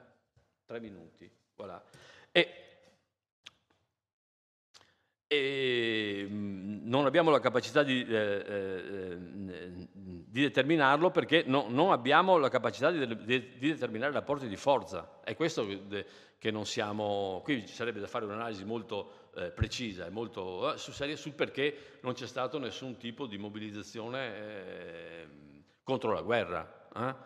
Nel 2003, quando è stata l'invasione in Iraq, eh, il New York Times, non ricordo più un giornale americano, aveva detto che il soggetto politico più importante erano le mobilizzazioni. Non so se vi ricordate. la quinta potenza, una cosa così mondiale, erano le mobilizzazioni contro la guerra. Oh, non c'è stato niente. Eh? Non, c'è stato, non c'è stato nessun tipo di... Anzi, anche in Italia, dove il Vaticano ha una certa potenza e di solito e organizza delle mobilizzazioni contro la guerra efficaci, non è riuscito a, a mobilizzare niente. Hm? Anche se si dice che la, l'opinione pubblica italiana, però eh, l'italiana sarebbe contro eh, mh, eh, la guerra. E questo è dovuto al fatto che, mh, come dicevo prima, riferendomi al, al, al, alla realtà del conflitto sociale oggi, non riusciamo a determinare rapporti di forza sufficientemente ampi per imporre qualcosa al potere. Quello che è successo in Francia eh, secondo me è molto sintomatico di questa impotenza o questa non potenza che abbiamo di determinare rapporti di forza che possano eh, impedire queste, eh, queste, riforme. Se non riusciamo a imporre rapporti di forza su delle questioni come quella delle pensioni, eh, e quindi si passa da, da 0 a 5, 3, 4, 7 anni di lavoro in più, eh, è difficile immaginare a, a, a livello mondiale. L'unica cosa, e finisco con questo, io non sono neanche tanto pessimista perché se, se, facciamo un parallelo con la prima guerra mondiale, che è molto problematico, eh, nel 14, quando è scoppiata la, uh, la guerra, is, praticamente tutta la socialdemocrazia, tutta la sinistra, è stata anche la morte della socialdemocrazia, soprattutto quella tedesca, eh, eh, ha votato i crediti di guerra, eh, il, la sinistra praticamente è scomparsa esattamente come adesso, però dopo tre anni Lenin ha fatto la rivoluzione. Allora, il problema è che non c'è, non c'è questa possibilità, però il cambiamento può essere molto radicale. Entriamo in una fase di cambiamenti veloci, rapidi, eh? ci saranno dei, de, le possibilità di, di, eh, di, di capovolgimenti eh, repentini. È un nuovo, dina- un nuovo tipo di temporalità che si è aperta con questa guerra una temporalità che non si può prevedere, una temporalità in cui bisogna essere dentro. Rotto, eh, la guerra ha rotto il continuum neoliberale della storia, l'ha rotto eh, e ha aperto un tempo che è un tempo imprevedibile, come sempre nella guerra, però in questa guerra, ripeto, eh, sembra che tutto vada in, un certo, in, una certa direzione, ma può cambiare molto rapidamente. Io dico che bisogna solo prepararsi alla possibilità di questo cambiamento repentino, però bisogna, ri, bisogna ricon, ri, riconfigurare i concetti, eh, riconfigurare le forme di organizzazione e riconfigurare le forme di lotta se ci riusciamo. Per il momento mi sembra di no.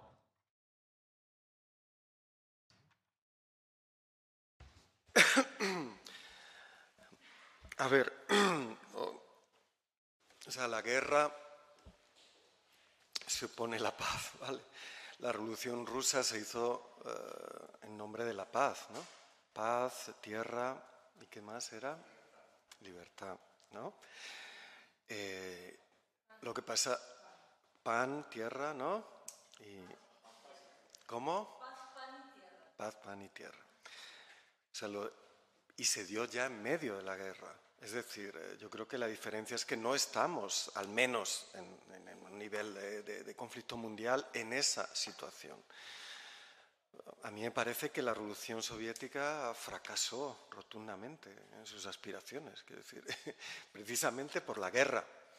Es decir, la guerra eh, moderna es absolutamente incompatible con la emancipación.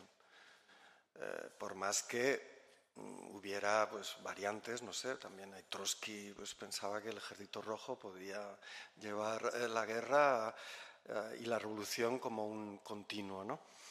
Eh, a mí me parece que esa es la gran lección del fracaso de las revoluciones socialistas.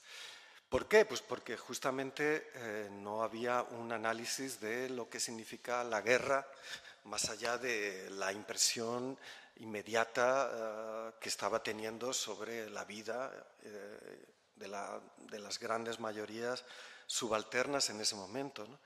Eh, la guerra moderna ha sembrado los afectos, las experiencias, ha coagulado, ha cristalizado el fascismo. a partir de narraciones, experiencias, donde podemos establecer pues, justamente una relación entre revoluciones artísticas, procesos sociales, creación de lenguajes y cristalización de afectos. En Italia, pues, ¿no? el futurismo y el fascismo y la guerra mundial y el resentimiento del excombatiente y la amenaza comunista y judía, por supuesto, porque hay una racialización absoluta de la clase. El patriarcado como un elemento invariante. En el caso alemán, de la teoría de la guerra de movimientos de Hermann Moltke, que, eh, que gana la guerra franco-prusiana justamente a través de la utilización de la infraestructura de la población y de los grandes movimientos que atraviesan el territorio y ya no eh, como algo separado del capital fijo social, de la estructura capitalista en el territorio, a la movilización total eh, de de Ludendorff, o sea, un, compañero de, carrera de Hitler y furioso antisemita y, teórico demencial de la conspiración judo-bolchevique, de la que aprenden Franco y otros, son los genios de la movilización total, de la puesta del cuerpo de la nación al servicio de la guerra y de la muerte. Y de ahí a la guerra total de Goebbels es, por así decirlo, un perfeccionamiento de un modelo. Eso significa que esa, estructura, esa máquina abstracta de la guerra está ahí siempre y que por lo tanto eh, no podemos jugar en el terreno de la guerra. Yo creo que las experiencias de guerra civil más o menos teatralizada eh, por parte de los movimientos europeos, del movimiento obrero europeo, en Italia y en otros sitios, lo demuestran suficientemente. No se puede ganar y no solo no se puede ganar, sino que el desarrollo del sujeto y de la lucha de clases se ve impedida por la dinámica de la guerra. Eh, un, paréntesis. Yo creo que tenemos que volver al concepto de máquina de guerra. Tenemos la máquina de guerra es inseparable de un, de un agenciamiento, un agencement, una concatenación, un ensamblaje, como lo queramos llamar, porque la traducción no es fácil, del francés agencement. Y eso es un, ensamblaje que implica eh, máquinas y cuerpos y sobre todo afectos y devenires. Es decir, hay una producción de intensidades, de percepciones, de lenguajes intensivos, una poética de la guerra que la tenemos en Junger y en todos los grandes teóricos de cómo la guerra es algo existencial, ¿no? Eh, donde la vivencia y la autenticidad del sujeto eh, se revelan y en todo el fascismo tenemos esa apología de la guerra. Ahora bien, ese no, es el, eh, ese no es el correlato necesario de los afectos y los devenires vinculados a la máquina de guerra. Ha habido y hay máquinas de guerra teatrales, artísticas, pero sobre todo máquinas de guerra feministas, antipatriarcales, que usan la máquina de guerra para conjurar la guerra, para que no exista la guerra civil, para que esas estructuras no se den. Y yo creo que el dilema en el que estamos ahora mismo es que, eh, y eso es algo bueno, que llevaría a más discusión, es que justamente el problema del capitalismo, eh, y ahí yo creo que hay una parte de razón en el marxismo ortodoxo, es la, bajada ¿no? de la la tendencia, ¿no? el descenso de la tasa de ganancia. ¿Por qué? Por la extensión abrumadora del capital fijo. Eh, y el capital fijo se convierte, y lo hemos visto pues, con las aportaciones de compañeros como Cristian Marazzi y otros, ¿no? se convierte también en capital fijo maquínico, en un agenciamiento que implica el cuerpo, el cerebro. ¿no? En, nuestra vida cotidiana ya estamos eh, prácticamente hasta quienes duermen con dispositivos para que le mida el pulso y todo, o los ronquidos y tal, estamos en ese dispositivo maquínico completamente interconectado que produce datos y produce afectos y movilización total. Y no nos podemos explicar este consenso sobre la guerra y, el belicismo de buena parte de, la sociedad y del centro izquierda global sin esa producción de afectos, intensidades que son profundamente patriarcales y profundamente protofascistas en el sentido de que ven la guerra como un momento de verdad de las democracias frente al totalitarismo, sin darse cuenta de que eso eh, solo va a producir fascismo precisamente porque cuando la guerra está vinculada a, los estados y a los imperios, produce o ya prácticamente es ya fascismo.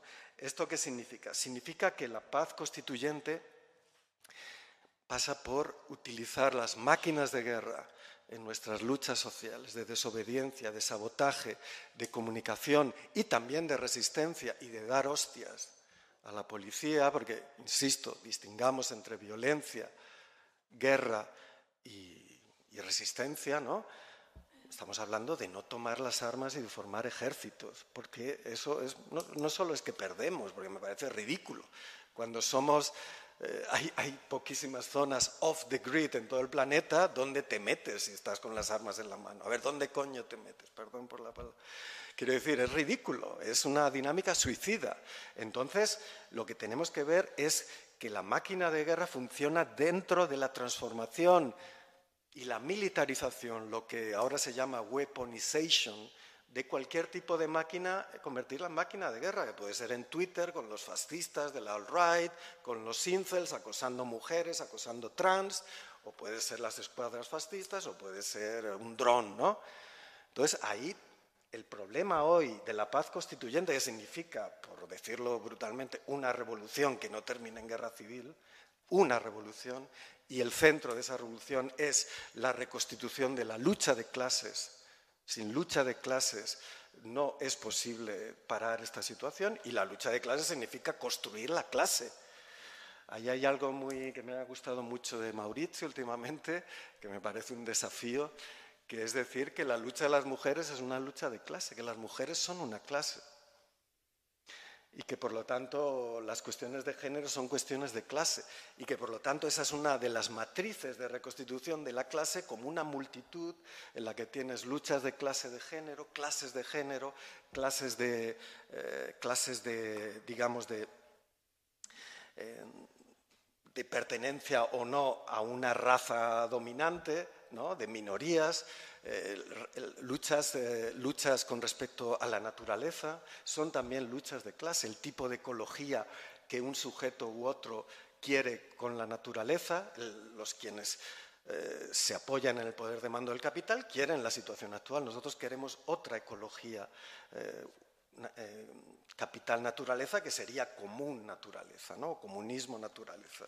Es decir, termino, se trata de re inventar las máquinas de guerra contra su eh, agenciamiento capitalista de guerra.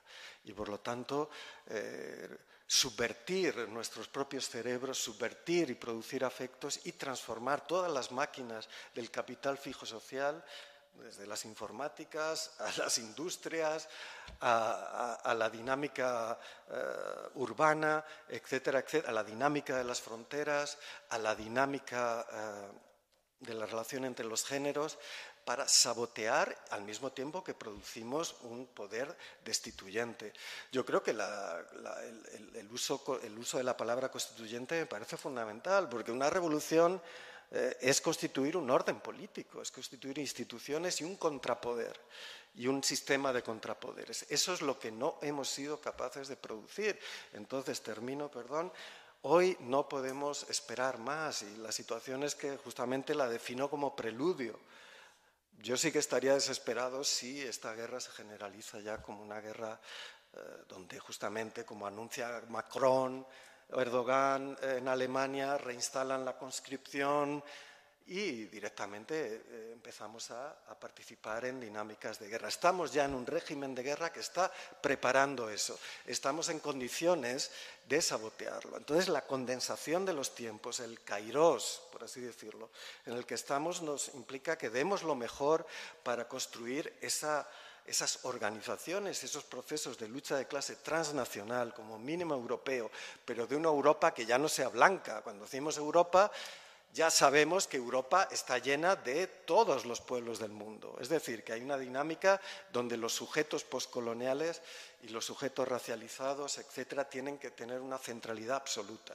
La otra centralidad, para no repetir esa tendencia inexorable hacia la guerra civil y hacia el fascismo, es el papel del movimiento feminista. muchísimas gracias a los dos eh, por este reto tan exigente de los diez minutos que os habíamos puesto. Eh, queríamos que sí, que quedara un tiempo al final para poder eh, abrir un turno de palabra.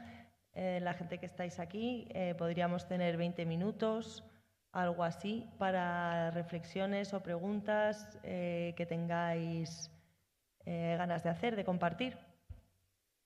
Y si no, pues como ha quedado muchas cosas en el tintero, pues volveríamos a la mesa. No sé si van a pasar un micro por ahí, mi compañero, podéis levantar la mano.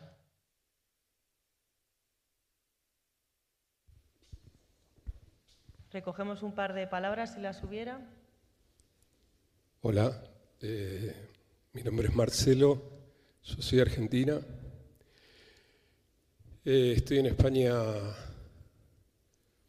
de casualidad, digamos. ¿no? Vine a tomar un poco de, de aire de una situación que se fue las manos. O sea, yo vivo en, Rosario. Eh, hago esta introducción para ir a la pregunta. Vivo en Rosario, que es la segunda ciudad del país, y una de las maneras que vivimos esto de, la cuestión de, todos los días, muchas de las cosas que se plantearon, es grupos de WhatsApp que como si fueran dealers de drogas te mandan el precio del dólar cada un par de horas, ¿no? Y todos esperamos a las 3 de la tarde, que es la hora que cierra cierran los bancos, para saber a cuánto cerró el dólar y ahí operar con la vida de todos los días, ni siquiera con, con un gran capital, con saber con la poca plata que tenemos qué hacemos. Eh, yo compré el libro de Mauricio de casualidad, fui a una librería a comprar un libro de música y me fui con ese libro y el libro de él lo vi, pero bueno, tenía para un solo, tenía para para un libro en ese momento. Em, y hoy justamente yendo a Traficante de Sueños, en, en la otra, vi el afiche y bueno, decidí venir. Básicamente todo lo que se está hablando me toca vivirlo, ¿no? O sea, sé que la situación de Argentina es producto del plan Cóndor, como decía Mauricio, y sé que todo lo que hablabas de los estados policíacos, etcétera, etcétera, me tocó vivirlo. Eh, yo tengo amigos acá, compañeros que hace más de 20 años que vinieron, algunos en Barcelona, otros acá, y algunos en su momento yo les decía, siendo más joven, eh, que el, problema que teníamos, además de ser económico, era una guerra de clases. Y lo decía desde un lugar eh, muy instintivo. No sé si tenía un backup intelectual como para decir eso, pero sí lo percibía como tal, ¿no? O sea, en Argentina siento que es una guerra de clases lo que nos está llevando a, ese desastre.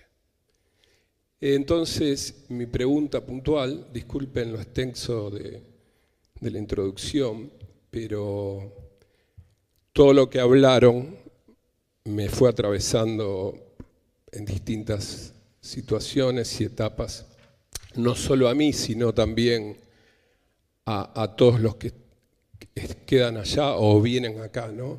Esto que decías vos de, una Europa que hoy es multi y qué es lo que más me sorprendió. Entonces mi pregunta sería,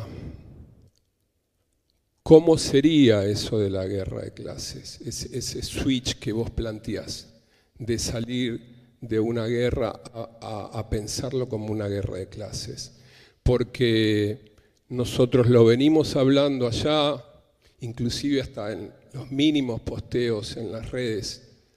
Yo decía, esto es una guerra de clases. ¿Qué otra cosa puede ser vivir en una ciudad donde se mataron en, menos de seis meses chicos menores de 17 años hasta bebés muertos y vivimos en seis meses y nosotros que vivimos la dictadura militar, se perdió la capacidad de reacción y eso tenía mucho que ver con otro de los planteos, que son la terapia del shock.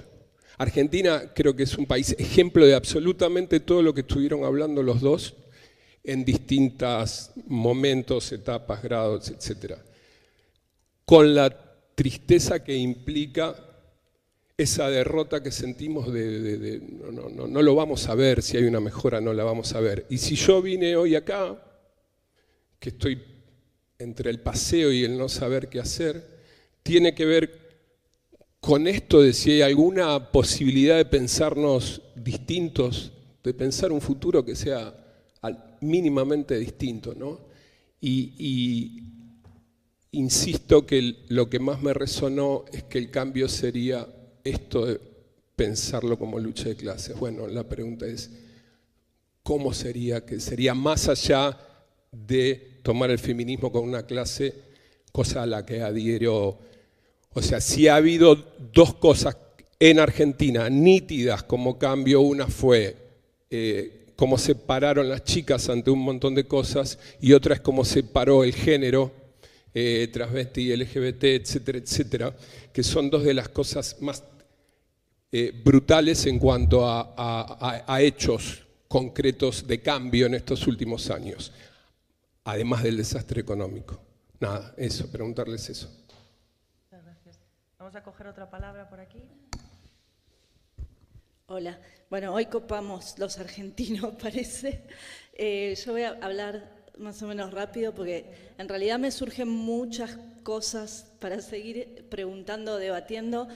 Eh, yo leí este año los últimos libros de Mauricio y leí también el libro de Raúl eh, y me parecieron realmente muy interesantes e incluso además quiero celebrar digo, el, ciclo de estas presentaciones como parte de, de este ciclo de libros contra la guerra porque me parece muy importante que empiece a haber más voces, digamos, aunque desde con matices y distintas perspectivas, que se planten frente a un discurso guerrerista, militarista, eh, bestial que hay en todos los estados europeos eh, y de la OTAN, etc. Eso primero. Después, eh, a mí me pareció muy interesante en los últimos libros de Mauricio esta cuestión que él plantea de la crítica al pensamiento post-68, digamos, de un pensamiento pacificado, de, eh, que instauró, digamos, esa idea de la gubernabilidad neoliberal, y entonces él plantea que esto no se puede entender sin el golpe de Estado del 73 en Chile, sin la derrota, sin la violencia política, etc. Me parece que eso, ligado a volver a plantear en el pensamiento político la cuestión de la guerra, la cuestión de la lucha de clases, de la guerra de clases y del pensamiento estratégico, es, es, muy importante. Es algo que a mí por lo menos me llamó mucho la atención y me parece muy sugerente para pensar problemas nuevos. Después, en el caso del libro de Raúl, la cuestión del régimen de guerra, ¿no? como régimen de guerra, también me parece muy interesante para pensar problemas políticos que hacen, me parece, a la pregunta última, y a eso quiero ir, de por qué no surgió un gran movimiento contra la guerra o por qué hay esta, este, situación. Y creo que hay que incorporar el elemento de que hay un, hay un ciclo político también de una izquierda eh, que, que, entró con todo al Estado a, gestionar el Estado imperialista en Europa eh, con un discurso, digamos, de que se venía incluso el proceso constituyente, el cambio, etcétera, y que hoy están pidiendo más armas para Ucrania, que hoy están apoyando esa línea guerrerista, etcétera. Yo creo que eso tiene mucho que ver con cierto digamos, eh, desconcierto eh, o, impotencia de algunos sectores para poder enfrentar lo que está en curso, ¿no? O sea que ahí hay un, factor subjetivo de, esa izquierda que se adaptó al régimen de guerra y que es parte del mismo, que, hay que señalarlo. Después sobre China, a mí me gustaría, si se pudiera ahondar, porque a mí me parece que hay un sector también que tiende a, a una visión un poco yo ahí, no sé, le pregunto a Mauricio, tengo un... desde mi punto de vista hay elementos de, una, de China como potencia imperialista, por lo menos en, construcción está esa dinámica, pero creo que eh, veo difícil que, y ahí la pregunta a Raúl por ahí, eh, que actúe, digamos, como una alternativa. Hay, hay sectores que empiezan a plantear que puede ser una alternativa al guerrerismo China. Yo creo que no, que, si bien su historia viene de otro lado, pero la dinámica que tiene, no solo por exportación de capitales, sino por, eh, por cómo se relaciona incluso con, los países donde exporta capitales alrededor de la deuda, por el régimen brutal de explotación de la clase obrera china interior, etcétera, no nos puede plantear digamos, mirar a China como una posibilidad, una esperanza de una alternativa pacifista no creo que venga por ahí y al revés, creo que la perspectiva es de un enfrentamiento entre potencias más brutal y, lamentablemente más bestial que lo que hemos visto hasta ahora. Y lo último, perdón que me extendí, sobre el problema de la guerra y guerra de clases. A mí me gustó la distinción que hacía Raúl entre guerra, violencia y, entiendo como una advertencia de que las metáforas no terminen poniendo una equivalencia entre todo, porque la guerra actual de Ucrania, como guerra entre con hombres, ejércitos y tanques y potencias imperialistas y frentes, no es lo mismo que, la metáfora de la guerra en general. ¿no? Em, pero en el caso de la guerra de clases, cuando se habla de guerra de clases y de lucha de clases, eh, Mauricio en los libros anteriores había planteado esta cuestión del feminismo como lucha de clases, y, ahí sí hacía muchas referencias al feminismo materialista, Delphi, etc. A mí me parece que en el último libro, por lo menos yo encontré al final una referencia a que esas luchas parciales o esas guerras parciales tenían que coagular, articularse en la revolución en singular, está ese planteo. Yo creo que va más por ahí en el sentido de que plantear desde el feminismo, yo hablo por lo menos desde la idea de un feminismo de una fracción feminista de clase o de un feminismo de clase, pero que no es todo el movimiento feminista. O sea, porque hay feminismos liberales, feminismos eh, de todo tipo, ¿no?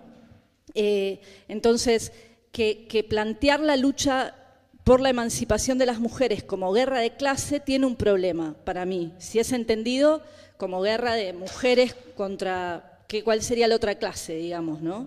Si son los hombres en general, me parece que ahí hay un problema de cómo articular la lucha contra la emancipación.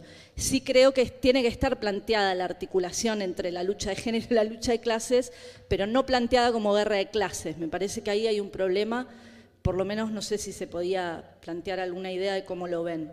Perdón si me extendí, pero ah. es que realmente son muchos debates muy interesantes y, bueno, están, están en juego eso. Muchísimas gracias a los dos. Si hay otra palabra, la recogemos. Porque si damos mm, la palabra aquí en la mesa, yo creo que ya no va a haber más rondas. Pues Carlos, y mm, volvemos a la mesa y cerramos. En, la recuperación del concepto de imperialismo, que me resulta extraña, eh, me gustaría saber por qué es el concepto de imperialismo y no el de sistema colonial, por ejemplo. Es decir, a mí me parece que hay muchas más claves de lectura en clave colonial que en clave imperialista, en el sentido de que el, el imperio es una, forma de dominación que no incluye, es decir, que aparta, que genera unas dinámicas de, poderes confrontados, mientras que hay una suerte de colonización eh, que retorna, es decir, una colonización que retorna hacia los antiguos países coloniales, eh, en el sentido de generar los nuevos vacíos. Hay todo un espacio vacante generado por la desposesión de clase, por la desposesión territorial, por la desposesión espacial, por una, una regeneración de los viajes de ida y vuelta del capital y sus formas de acumulación, que tienen más eh, formas de clave colonial es decir, que eh, colonia puede haber en el Estado español, en, Italia o en, Ucrania. Eh, sin, sin estar muy claro cuál es el poder imperial que lo determina todo. Yo creo que en el, en el, ciclo de neoliberalización, entre otras cosas, lo que, se, lo que se consiguió es, aparte del imperialismo del dólar, innegable, es eh, hacer más fluidas las formas del, del, monopolio del poder. De tal manera que sobre el imperialismo del dólar se concentran los capitales que supuestamente son eh, nacionales, los, las soberanías que supuestamente existen. ¿no? Entonces me gustaría que me dijerais por qué imperialismo y no sistemas coloniales.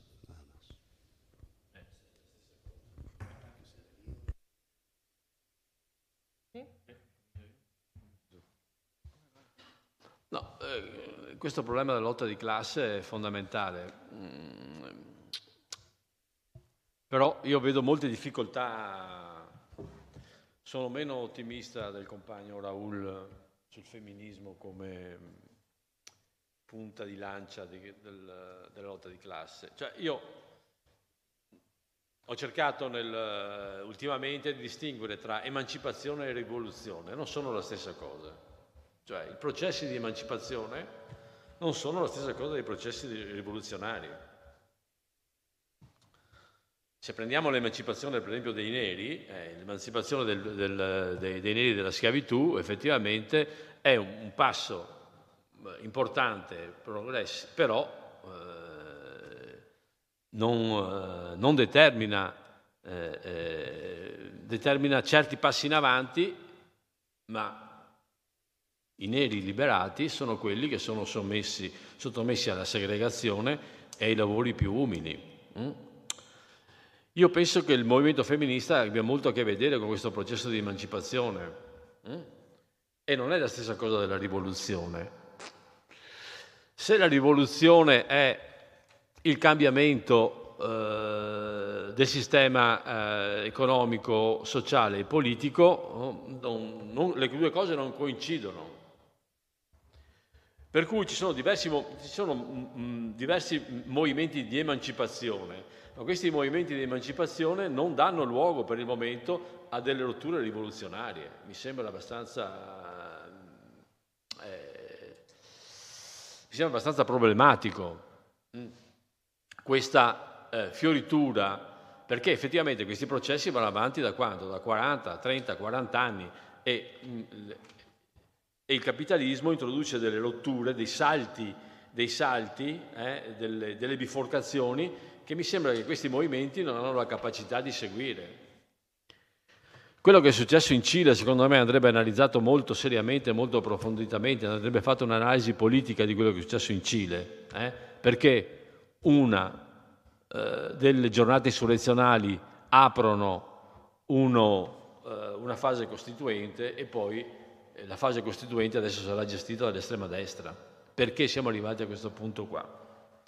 Io penso che ci, si debba, si debba partendo da questi processi di emancipazione che possono anche aprire dei processi rivoluzionari, non dico di no, però questi processi rivoluzionari non sono la stessa cosa della rivoluzione.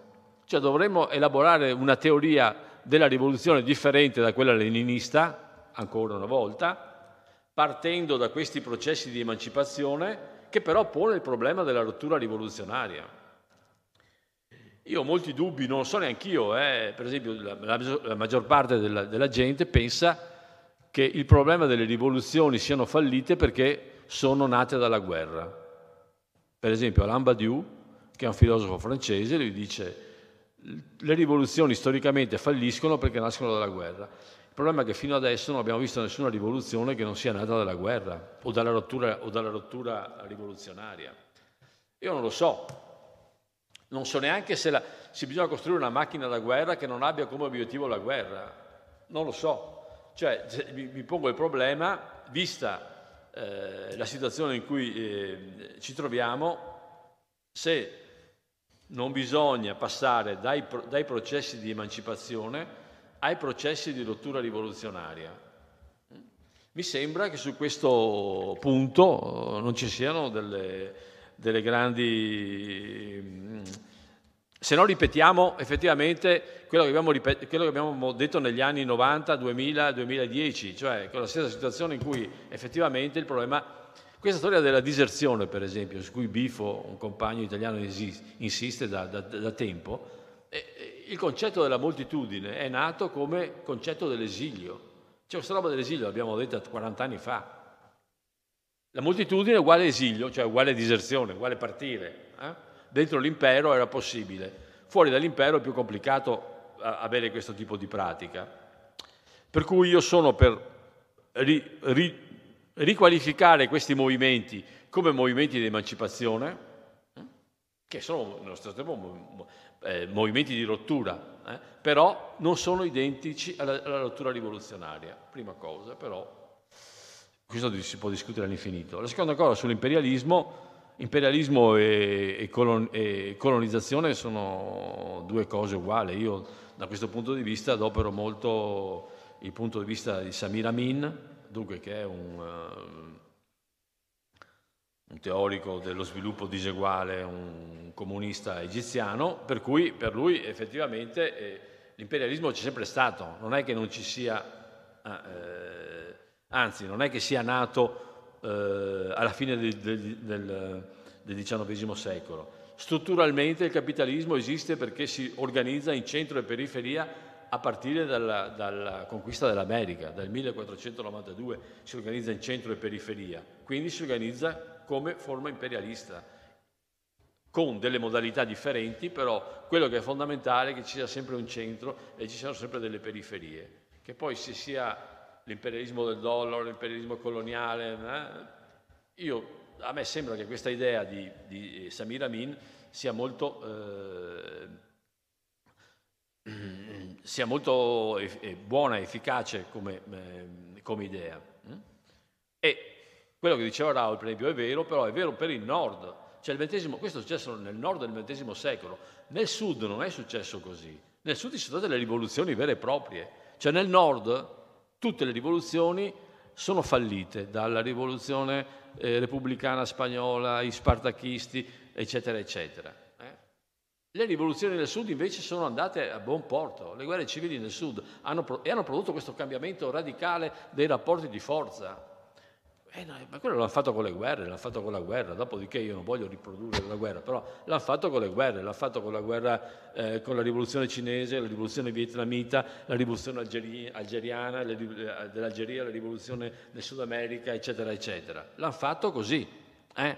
Nel nord no, nel nord perché effettivamente Contrariamente, e qua c'è un altro problema da, da, da, riflettere, Marx aveva detto che la rivoluzione si sarebbe prodotta nel nord e poi si sarebbe eh, sviluppata nel, eh, in altri posti e non è mai successo, è successo esattamente il contrario. La rivoluzione ha, sempre, ha funzionato sempre ai margini del capitalismo e poi nel sud globale. Però lì c'è, e lì io avrei una teoria, ma adesso non posso spiegarla perché devo, devo chiudere, perché, funziona, perché è funzionato così. Ma allora bisognerebbe cambiare. Eh? assumere il fatto che il XX secolo è stato il secolo delle rivoluzioni riuscite, la prima volta nella storia dell'umanità che i proletari riescono a vincere. Eh, quello che nel nord non abbiamo ancora fatto. L'ultima rivoluzione fatta nel nord è la rivoluzione francese, punto. Eh, perché? Punto di domanda. Io ap- vorrei aprire un dibattito su questa cosa qui, perché sta cazzo di rivoluzione, l'ultima è stata fatta la rivoluzione francese. Invece nel sud, perché ha funzionato nel sud? Punto di domanda. E quindi ripensare l'internazionalismo di cui parla anche, partendo da questo punto di vista. Tempo finito.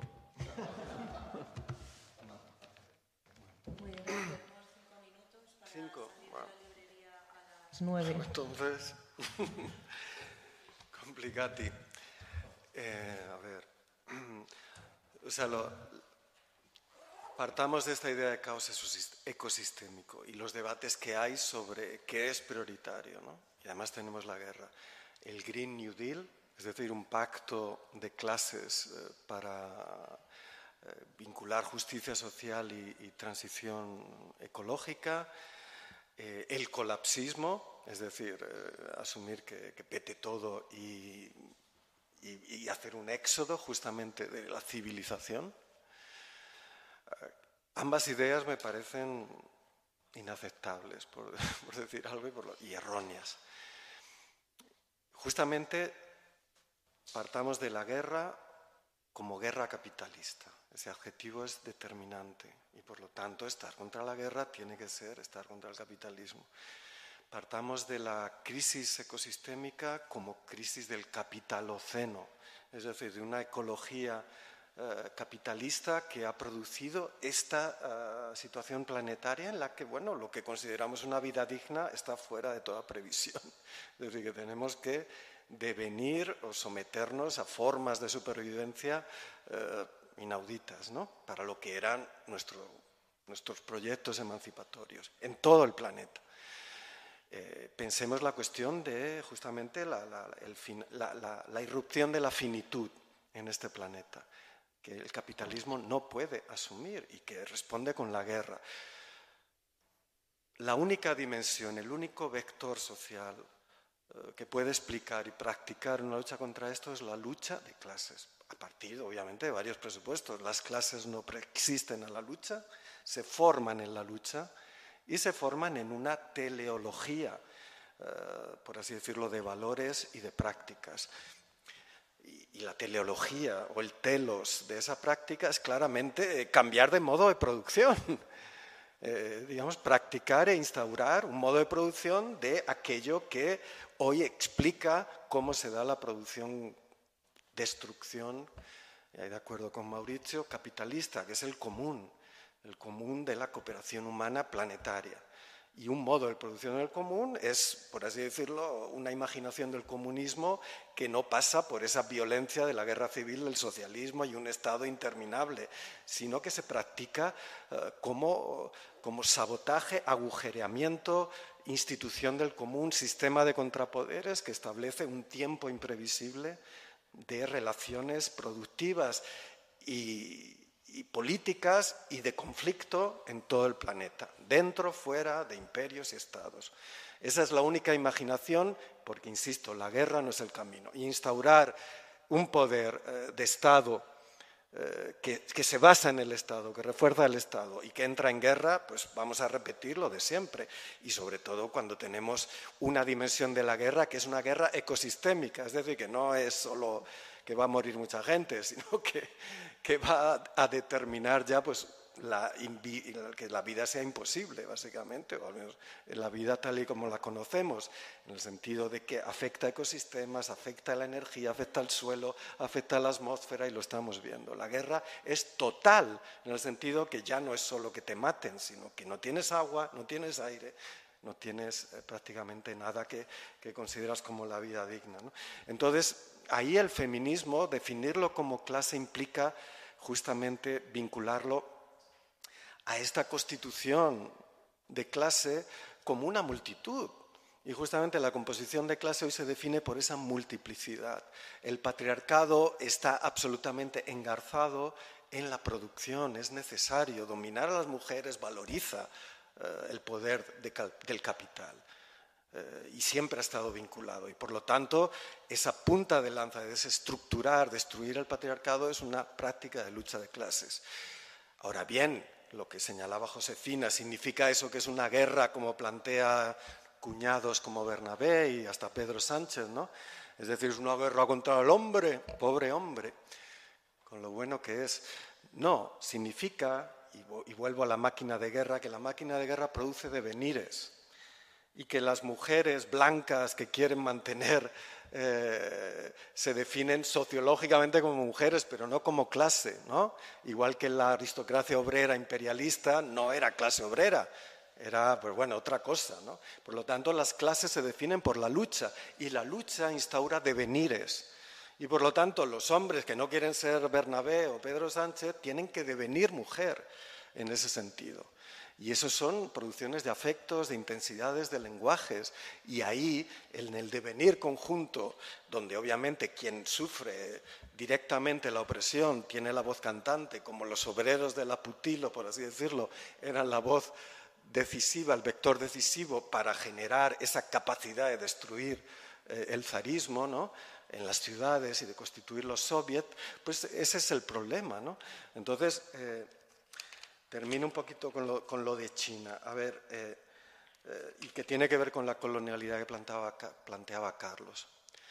Está claro que imperio viene de imperium, imperator, que es el mayor general, el que, el que vence. ¿eh?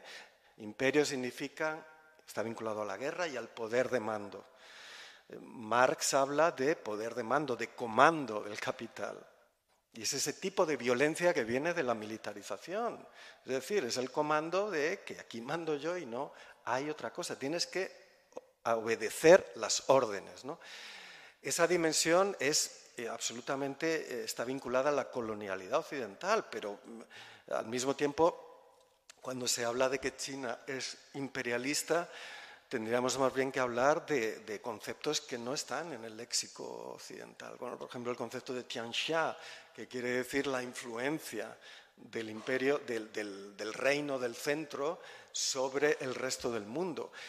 Y yo creo que todavía no podemos decir que China es una potencia imperialista, entre otras cosas porque sí, se ha hablado y Mauricio habla de todos los créditos, etcétera, inversiones en África, necesita esas tierras raras, necesita cobalto, necesita tal. Ahora bien, que yo sepa, todavía, salvo en periodo de Mao, donde era el, enfrentamiento con la Unión Soviética, no está subvencionando golpes de Estado y, sobre todo, no está queriendo cobrar las deudas. China está retirando esos créditos porque no quiere ejercer la violencia para cobrarlos, porque están fallando en, pagar los créditos todos esos países. Es decir, que China lo que ha hecho es perder enormes cantidades de capital y eso no es lo que sería una potencia imperialista. Y que no me llamen pro-chino, porque en fin, porque estuve en el MC, pero ya hace mucho tiempo.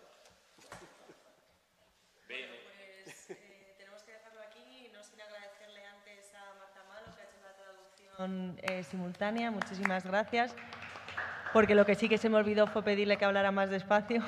Así que, eh, bueno, muchas gracias. Muchas, muchas gracias a todas por venir. Obviamente esta conversación no acaba aquí. Eh, ahora mismo podemos seguir fuera, pero desde luego tenemos que convocarnos más veces. ¿no? muchas gracias.